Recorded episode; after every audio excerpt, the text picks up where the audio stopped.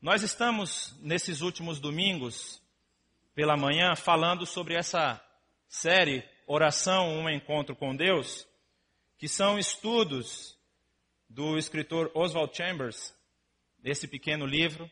São estudos pequenos, são estudos que os capítulos, na verdade eu já soube de gente que leu isso aqui em duas horas, sentou, começou a ler, não conseguiu parar.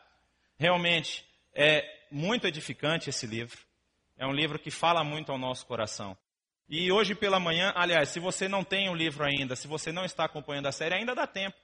Ainda dá tempo. Nós temos aqui um, um, uma livraria, uma pequena livraria. Temos esse livro à disposição ainda. Se você quiser adquirir, você pode também ir no final do culto. E o tema que nós vamos tratar hoje, ele trata de disciplina. Que um encontro com Deus exige disciplina. Normalmente, quando a gente pensa em disciplina, e o, o, o, pastor Felipe, que é o pastor da nossa juventude e adolescência, ele já falou isso aqui. Adolescente não gosta muito dessa palavra, que é uma palavra que normalmente lembra bronca, né? Você fala em disciplina, vai ser disciplinado, o cara já pensa, ih, lá vem bronca. Já vem sermão. Que é o que eu estou fazendo aqui agora também, né? Então, quando nós pensamos em disciplina, nós lembramos de algumas instituições ou algumas é, algumas instituições mesmo, a palavra que eu estou lembrando aqui é instituição, porque eu estou lembrando do exército, né? O exército é uma instituição que a disciplina ela é muito forte. Quando você olha um exército, eu estava assistindo esses dias um documentário sobre o nazismo e você via aquelas, aquelas, aqueles desfiles enormes, aquelas paradas de, de, de militares enormes e o povo marchando. Você não via um soldadinho pisar o pé errado. Certinho, um atrás do outro. Disciplinado. Um virava, todo mundo virava. Um virava, todo mundo virava. E você tem não só as questões de, de marcha, mas você também tem os exercícios militares. E eles repetem, repetem, repetem, repetem. Você pega um time de futebol, por exemplo, um time de futebol, você olha o futebol brasileiro e compara com o futebol inglês. Futebol brasileiro você tem o Neymar, você tem, tinha o Pelé, você tem outros jogadores que são muito bons. Mas quando você vai para o futebol inglês, você vê uma coisa lá que você não vê aqui. Futebol inglês eles não erram passe. Você já viu isso? O cara chuta a bola de um lado para o campo do outro, o outro lado domina, a bola para no pé dele. Por quê? Treino, disciplina. E para que, que serve isso? O que, que a disciplina, o que, que o exercício traz? Ele traz vamos dizer, a palavra que eu lembro agora é automação. Eu que fiz engenharia mecatrônica, eu lembro logo de coisas robóticas, mas é para você fazer a coisa no automático. Para quando você precisar usar o seu conhecimento, ele sai naturalmente. Ele sai naturalmente. E com a oração, com a vida de oração, também é assim. Nós temos a tendência a lembrar de Deus quando a gente está precisando.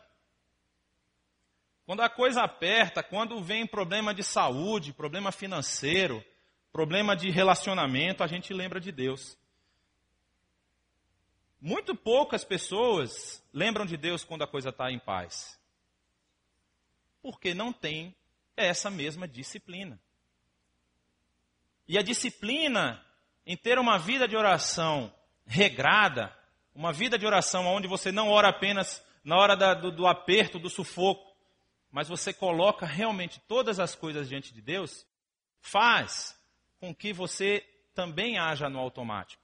Você já tenha um conhecimento que faz com que, na hora da dificuldade, você sabe mais ou menos como fazer.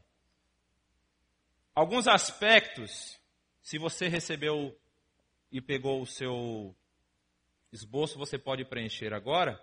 Alguns aspectos que, ela, que demonstram que nós estamos faltando com essa disciplina espiritual. Quando nós não temos uma disciplina espiritual, uma disciplina de oração, uma das primeiras coisas que acontece é que nós perdemos o foco. Quando nós nos convertemos, quando nós é, recebemos Jesus em nossas vidas, nós normalmente temos aquilo que é chamado de primeiro amor. Quem aqui lembra do seu primeiro amor, da sua primeira namorada? Vixe, só eu? primeiro namorado. Ou vamos tirar o primeiro namorado porque tem muita gente casada aqui e vai dar problema depois. Mas quando você casou, quando você começou a namorar com a sua esposa, você lembra como era o começo disso? Você lembra como era? Você só queria estar junto. Só queria ficar o tempo todo junto. Quando ficava duas horas com a pessoa, né, chegava em casa, a primeira coisa que fazia era pegar o telefone para ligar para a pessoa. Chegou bem? Não, desliga você. Não, desliga você. E aí vai, né, uma hora de desliga você. Então, quando nós conhecemos a graça e o amor de Deus, nós estamos assim. Nós queremos nos alimentar, nós queremos aprender, nós queremos ter comunhão com Deus. Mas quando nós não temos uma disciplina de oração, essa, esse desejo vai se esvaindo, ele vai se apagando. E nós acabamos por conhecer, por entender, por compreender a graça e o amor, mas nós não vivemos. Nós ficamos muito dependentes das nossas próprias forças. E nós acabamos não internalizando esses conceitos.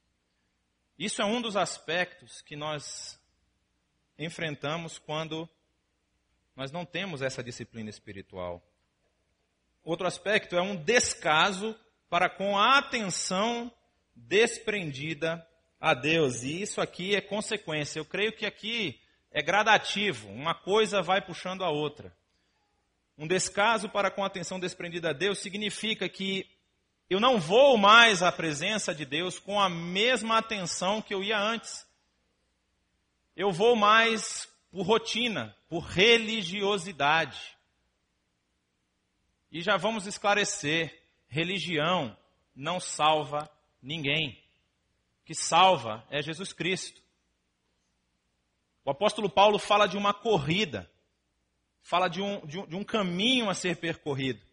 E aí ele recomenda, ele diz que aqueles que correm no estádio, eles se preparam para ganhar um prêmio que se corrompe. E a recomendação dele é: treinem para vocês ganharem o prêmio que não se corrompe. Quando nós não chegamos a Deus com um coração pronto para ouvir, quando nós não temos a prática de, de entregarmos os nossos pensamentos, as nossas dificuldades a Ele, nós acabamos nos entrando na rotina de ir à igreja. E aí, domingo de manhã tem culto, domingo à tarde tem outro, domingo à noite tem outro. Juventude se reúne nos sábados. Quarta-feira nós temos culto de oração e a vida segue. Mas eu tenho tantos problemas para resolver que eu não consigo focar a minha vida em Deus. Um terceiro aspecto é que nós passamos a buscar Deus de uma forma egocêntrica. À medida que nós nos afastamos de Deus, aí volta para aquele ponto inicial. Nós só buscamos a Deus quando nós estamos com problemas. Nós só vamos a Deus quando a gente já não consegue mais resolver. Nós estamos tão firmados em nós mesmos que nós não lembramos de Deus antes do problema aparecer. Acontece muitas vezes de nós queremos as bênçãos de Deus, mas nós rejeitarmos a totalidade do Deus das bênçãos. O que significa isso? Significa que nós não rejeitamos a Deus. Nós sabemos quem Deus é. Nós até temos fé de que Ele pode resolver todas as coisas, mas nós não entregamos as coisas na mão dele. E quando a coisa aperta, aí eu vou pedir para mim. Senhor, eu não consigo mais. Mas uma vida de disciplina nos faz confiar em todo o tempo, nos faz deixar todas as coisas nas mãos dele. Outro aspecto que demonstra essa falta de disciplina é que nós não reconhecemos o senhorio de Jesus Cristo. Isso aqui parece um pouco de apostasia, mas não é. Não é que você vai deixar de crer que Jesus é o Salvador. Mas se você crê que Jesus é o Salvador, você tem que crer que Ele também é o Senhor. E quando nós não temos uma vida de prática de oração, nós só vamos a Ele, como já falei, é gradativo, quando nós estamos com problemas. Nós não obedecemos os mandamentos dele, apesar de o conhecer, de, de os conhecer. Eu acho interessante como nós temos a capacidade de crer em nossa própria força. Mas Jesus não fazia nada sem oração. Jesus não fazia nada sem oração. Aliás, ele passava períodos longos de oração, ele dormia pouco para poder passar mais tempo orando. Várias vezes a Bíblia fala de momentos onde Jesus se afastava dos seus discípulos e ia orar. Aí a gente pensa, o meu mestre, o meu Senhor, dedica tempo para oração. Quem sou eu para não fazer o mesmo? Outro aspecto que demonstra essa falta de disciplina espiritual é a morosidade em realizarmos sacrifícios pessoais. E isso aqui tem a ver justamente com o que eu acabei de falar. Quantas vezes nós pensamos, ah, mas manhã de oração é cãibra, né? Acordar às seis horas da manhã para estar na igreja às sete, não é para qualquer um, não. Eu ficar lá de nove da noite até meia-noite, três horas, de nove da noite até meia-noite para uma noite de oração, tenho tanta coisa para fazer. Eu queria ver um dia uma manhã, uma noite de oração assim. Cheio desse jeito. Mas não porque eu estou pedindo ou porque o pastor aqui veio e falou que é importante. Porque nós temos a consciência de que sem Deus nós não podemos fazer nada e nós precisamos estar em contato com Ele. E isso só se faz com uma vida disciplinada. Nós só vamos passar a entender a importância da oração se nós tivermos uma vida de disciplina espiritual, de colocarmos constantemente os assuntos na presença do Senhor. E alguns aspectos que nós desenvolvemos quando nós temos essa disciplina, eu listei alguns aqui, gostaria de compartilhar com vocês. Quando nós temos disciplina espiritual, ela nos leva a conhecer e interiorizar as verdades fundamentais de Deus. O apóstolo Paulo diz em Romanos, capítulo 1, verso 20: Pois desde a criação do mundo, os atributos invisíveis de Deus, seu eterno poder e a sua natureza divina têm sido vistos claramente, sendo compreendido por meio das coisas criadas, de forma que tais homens são indesculpáveis. Aqui o apóstolo Paulo está falando daqueles que se entregaram ao pecado. Mas não deixa de ser verdade o que ele fala no início que os atributos de, invisíveis de Deus estão são vistos claramente por meio das coisas criadas. E se eu passo a ter uma vida de disciplina de oração, se eu constantemente estou em contato com Deus, se eu coloco os meus anseios, as minhas perguntas, os meus problemas e até as vitórias, as bênçãos que eu recebo, se eu continuamente eu entrego isso a Deus, o que eu começo a ver são esses atributos, são essas verdades, são esses elementos que formam o caráter de Deus e eu passo a ver isso com os meus próprios olhos. Não apenas porque a Bíblia diz, não apenas porque o irmão falou, mas eu passo a experimentar isso. E para que isso aconteça, nós precisamos mergulhar de cabeça nas verdades que aprendemos. Todos nós aprendemos alguma verdade sobre Deus, em algum momento, porque a conversão só se dá quando você consegue compreender uma dessas verdades. Quando você consegue compreender que você é pecador, quando você consegue compreender que Jesus Cristo morreu por você, quando você consegue compreender que Deus é o sustentador de todas as coisas. Alguma dessas verdades você aprendeu e foi por isso que você se arrependeu. Você viu que a sua vida, por si só, não é salva, ela não se salva. As coisas que você faz, as suas atitudes, elas não são capazes de te salvar. E nós precisamos colocar isso constantemente diante dos nossos olhos. Voltar a isso dez vezes, quinze vezes por dia, vinte vezes por dia. Como diz lá no livro, você precisa dormir com isso, levantar com isso, vai almoçar com isso, vai trabalhar com isso. Você precisa trazer essas verdades para a sua vista, para fortalecer o seu relacionamento com Deus. À medida que você faz isso, você consegue crescer espiritualmente. Segunda coisa que a disciplina espiritual nos leva é que nos leva a entender que o foco da oração está em Deus e não em mim mesmo. Esse é um outro aspecto interessante de pessoas que têm uma vida de oração. Você conhece alguém que tem uma vida de oração? Alguém que constantemente está indo com o pessoal para orar, vai para um canto, ó, oh, nós vamos para a sala tal, vamos orar, vamos passar um período orando. Quando você vê essas pessoas, quando você vê a vida dessas pessoas, você vê que muito difícil, é muito difícil elas pedirem coisa para elas mesmas. É muito difícil elas orarem que não seja uma oração genérica, assim, nos abençoa, essas coisas, mas pedir algo para si se torna algo natural, mas só que o relacionamento faz com que elas compreendam cada vez mais a vontade de Deus. E quando eu compreendo a vontade de Deus, eu entendo que o que Deus quer é que eu abençoe pessoas e não busque as bênçãos para mim mesmo. É muito fácil, né? Eu orar, Senhor, eu estou precisando de mais um carro. Ô oh, Senhor, eu estou precisando de mais um carro. Agora, poucas pessoas colocam um carro, o que o outro está precisando de um carro. Senhor, fulano está precisando mais de um carro. Abençoa a vida dele. Sem ele pedir. Sem fulano vir e expressar o desejo do seu coração.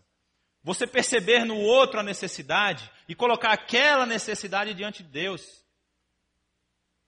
Quando você entende que o foco da oração não é para realizar o seu desejo, não é para realizar aquilo que vai no seu coração, mas é para realizar aquilo que está no coração de Deus, aquilo que Deus tem colocado para a sua igreja, você também cresce espiritualmente. Você começa a perceber que coisas acontecem com os outros porque você também está intercedendo por elas. O Tiago escreve na sua carta, no capítulo 4, vocês cobiçam coisas e, e não as têm, matam e invejam, mas não conseguem obter o que desejam. Vocês vivem a lutar e a fazer guerras. Não têm, porque não pedem. Quando pedem, não recebem, pois pedem por motivos errados, para gastar em seus prazeres. Deus tem interesse em conceder aquilo que o nosso coração deseja, meus irmãos.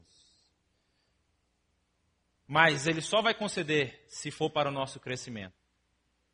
Aquilo que nós queremos, se isso vai se tornar um empecilho para o nosso crescimento espiritual, Deus não nos concede.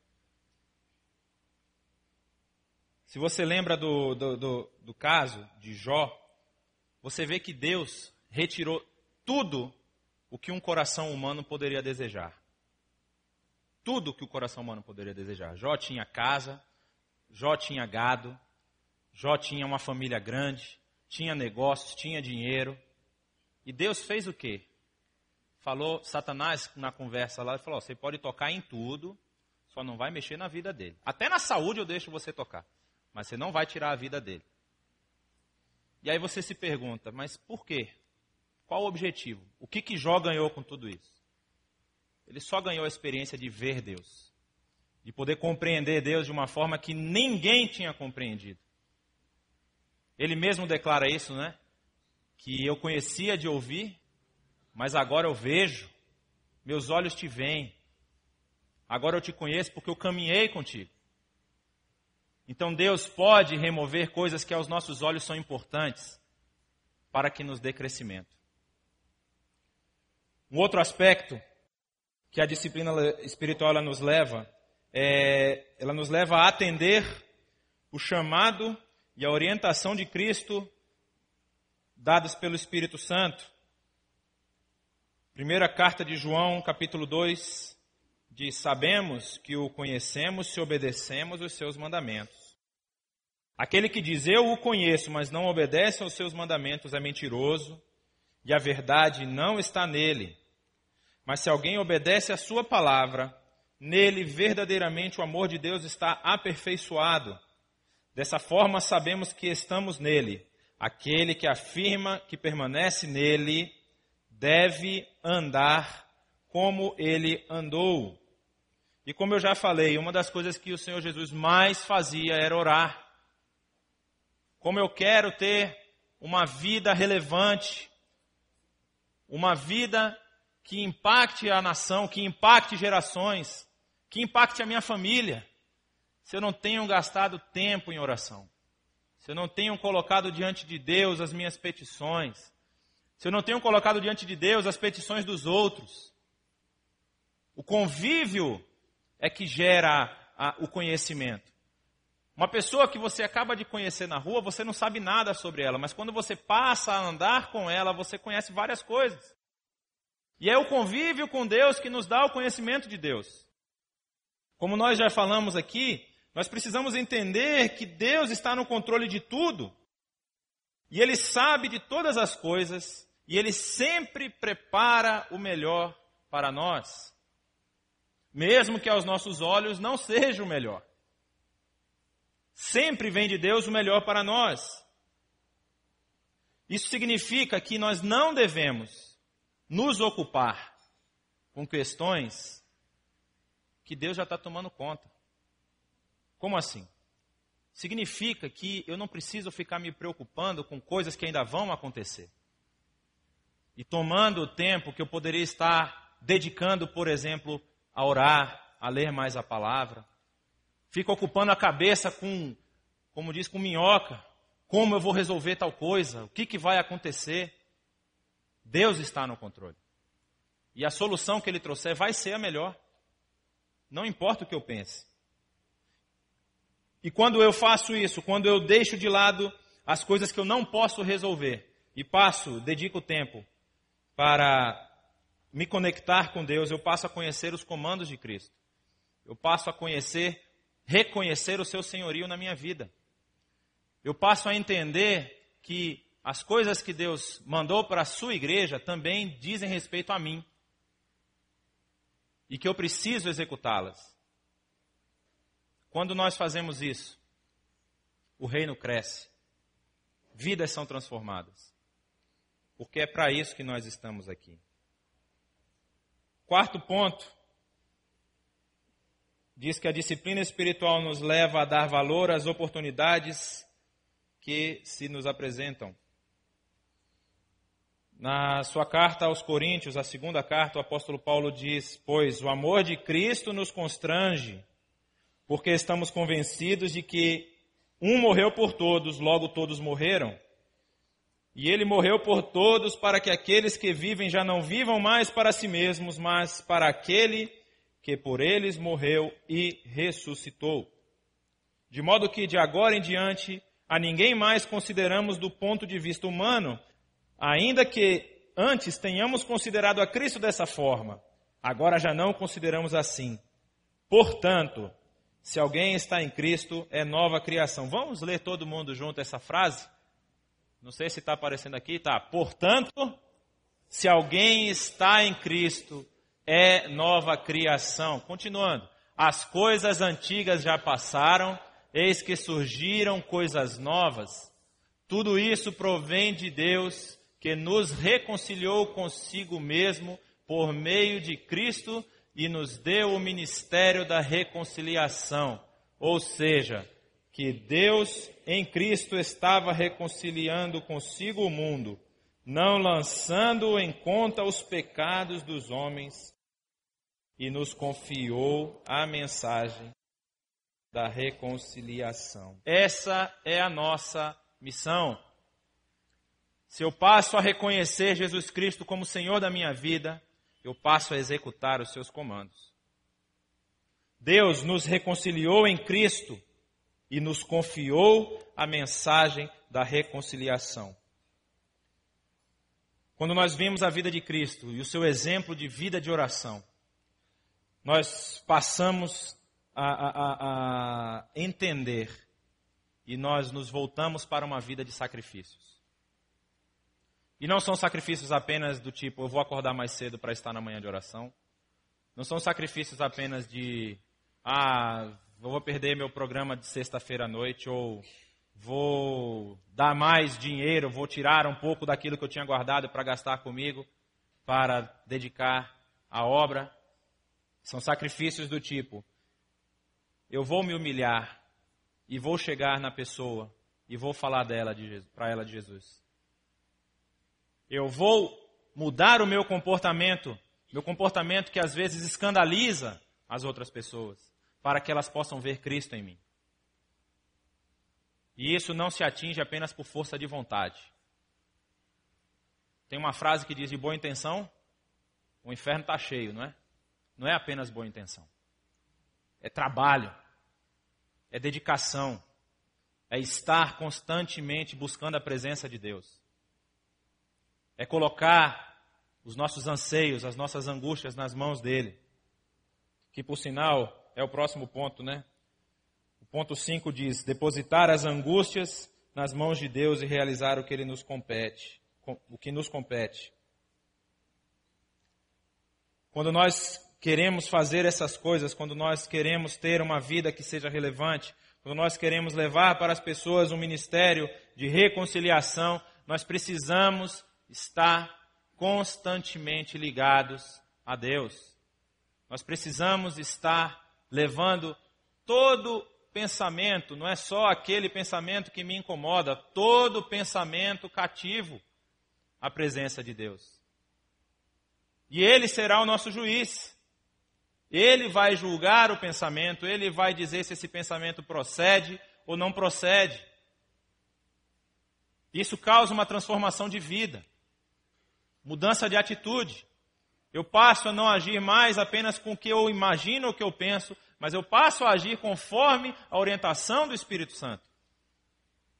Isso só se faz com uma vida de oração, com uma vida de disciplina, com uma vida de batalha constante. Não é fácil. Não é fácil eu deixar de fazer as coisas do meu jeito e buscar uma nova forma de vida. Mas com certeza, se nós queremos ter uma vida que se aproxima mais da vida de Jesus, nós precisamos fazer isso. Romanos capítulo 5, versos de 1 a 8, um texto também um pouco grande, eu vou ler mais rápido. Tendo sido, pois, justificados pela fé, temos paz com Deus por nosso Senhor Jesus Cristo, por meio de quem obtivemos acesso pela fé a esta graça na qual agora estamos firmes e nos gloriamos na presença da glória de Deus. Não só isso, mas também nos gloriamos nas tribulações, porque sabemos que a tribulação produz perseverança, a perseverança um caráter aprovado, e o caráter aprovado esperança. E a esperança não nos decepciona, porque Deus derramou o seu amor em nossos corações por meio do Espírito Santo que ele nos concedeu. De fato, no devido tempo, quando ainda éramos fracos, Cristo morreu pelos ímpios, dificilmente haverá alguém que morra por um justo. Pelo homem bom, talvez alguém tenha coragem de morrer, mas Deus demonstra o seu amor por nós. Cristo morreu em nosso favor quando ainda éramos pecadores. Quando nós falamos em depositar as nossas angústias nas mãos de Deus e realizar aquilo que nos compete, isso aqui tem um, um, um viésinho muito interessante. Nós temos a tendência de querer que Deus faça as coisas por nós. Nós temos a tendência de colocar as coisas na mão de Deus, coisas que Deus passou para nós fazer. Nós temos um vizinho que importuna. Nós temos um vizinho que importuna e nós não queremos ir lá e falar do amor de Deus para ele. Nós oramos, ô oh, Senhor, ou mata ou tira daqui. Não é? Eu tenho uma vizinha que é um amor de pessoa, mas ela tem um filho que é um outro amor de pessoa. E o menino chora três horas da manhã. E nosso apartamento, como é parede com parede, eu ouço, às vezes eu acordo. É esse momento que eu tiro para orar. Fala, eu vou fazer o quê? Eu não vou lá bater na vizinha três horas da manhã, né? Mas assim, nós deixamos a cargo de Deus fazer coisas que Ele já passou para a gente. Eu vejo as crianças na rua passando fome, ô oh, Senhor, muda essa situação. Mas eu não vou lá. Eu não dedico meu tempo para poder mudar vidas. E interessante que esse verso fala: nós nos gloriamos nas tribulações. Eu estou vendo aqui o pastor Valdir, eu, eu, eu, esse homem para mim é um exemplo. Aliás, ele é responsável por eu estar aqui hoje. Eu quero já botar ele no prego, se alguém quiser pegar, pode pegar. Mas ele é o pastor, nosso coordenador da Junta de Missões Nacionais aqui no campo. E a gente ouve as histórias de missionários, o que o cara passou fome, Isso é verdade, gente. Tem missionário que passa fome. Não os da junta de missões nacionais. Mas tem. Tem gente que se sacrifica a esse ponto. Porque as tribulações, elas provo nos, nos, nos trazem perseverança, perseverança, um caráter aprovado, e o caráter aprovado é a esperança da glória de Cristo. Então, muitas vezes, eu quero que as coisas mudem, eu quero que a, a, a minha igreja mude, eu quero que a minha sociedade mude, mas eu não estou disposto a me sacrificar para que isso aconteça. Nós precisamos passar a ver as ações e as atitudes de Cristo como nossas. Nós precisamos agir conforme Cristo agiu, ao ponto de entregar a sua vida pelo outro e por aqueles que nem o amavam.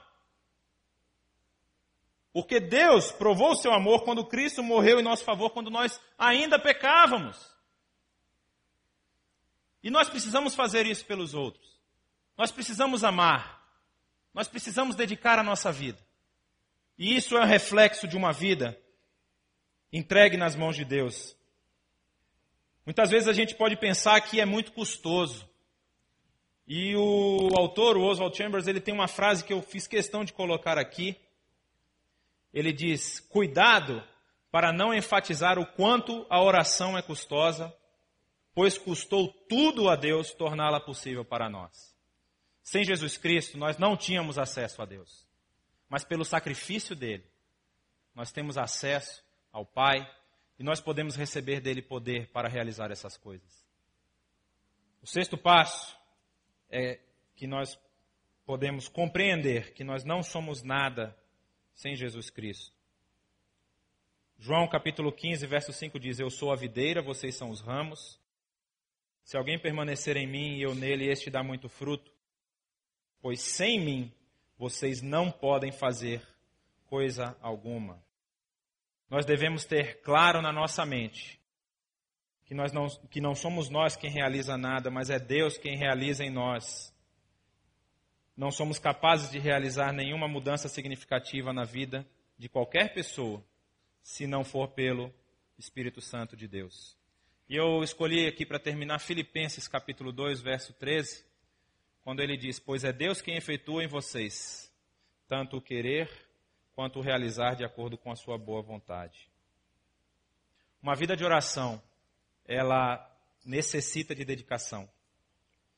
Se nós queremos ter poder espiritual, se nós queremos ter crescimento, se nós queremos desenvolver essa vida, nós precisamos dedicar tempo para buscarmos a presença de Deus.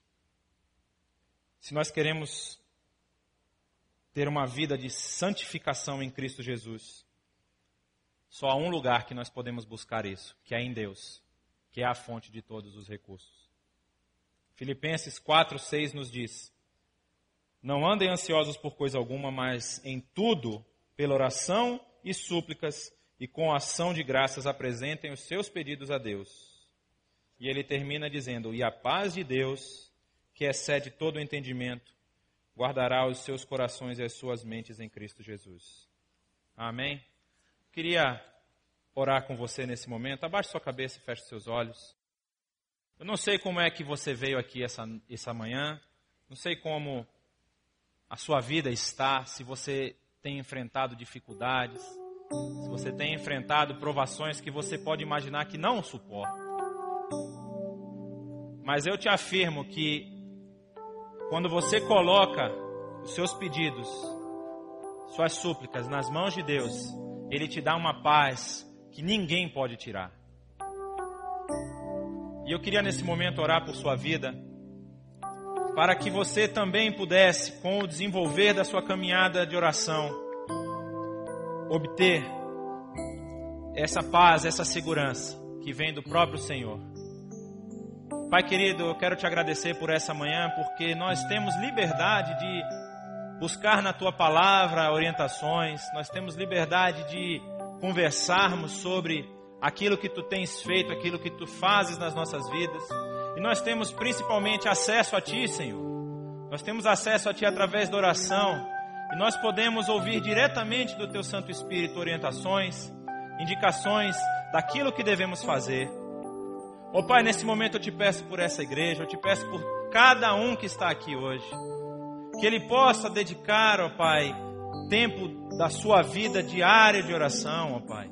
Que ele possa colocar diante de Ti os anseios. Que eles possam colocar diante de Ti os seus problemas, as dificuldades. E que possam orar uns pelos outros, ó Pai, porque isso traz crescimento. E que isso não seja apenas um, um desejo do nosso coração, mas que seja uma atitude que nós possamos lutar contra os nossos ativismos, contra a, a, a, nossa agenda lotada, para encontrarmos um tempo precioso na tua presença diariamente. E que em tudo, Senhor, em tudo que nós formos fazer, nós possamos buscar orientação, buscar a tua direção. Nos abençoa, Senhor, nos traz forças para continuarmos nessa caminhada e nos traz, ó Pai, a cada dia esse vigor para buscarmos a tua presença, para andarmos contigo, para termos o conhecimento daquilo que tu queres de nós. Essa oração que eu faço em nome de Jesus. Amém.